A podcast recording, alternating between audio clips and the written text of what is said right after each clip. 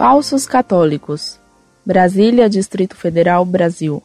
29 de junho de 2009. Católica, superior concluído, servidora pública.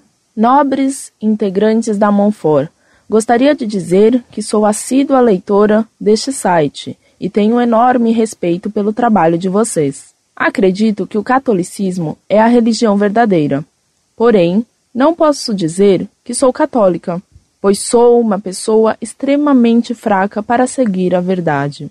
O cristianismo foi posto de lado não por ser falso, mas por ser difícil de ser seguido. O que eu tenho observado hoje em dia é uma montanha de gente que se diz católica, mas que tem opiniões e comportamentos mais mundanos que os meus, que sou sem religião.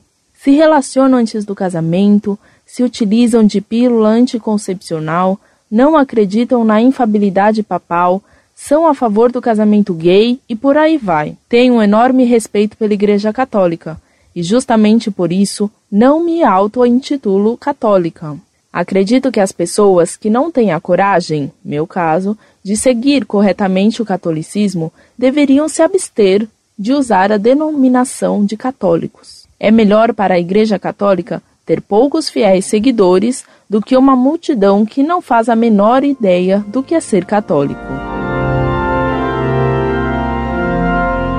Muito prezada, salve Maria. Apreciei muito sua carta que transpira sinceridade. Certa vez, um famoso jornalista, cujo nome não quero citar, disse uma frase que resume sua carta e que cito de memória e não literalmente.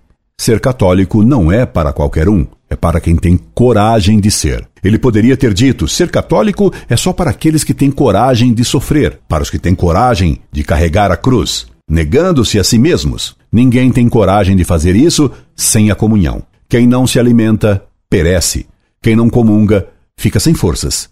Por isso, nosso Senhor disse: Sem mim, nada podeis fazer. Confesse, comungue, terá então força para praticar a religião. Escreva-me sempre. Incorde aso semper, Orlando Fedeli.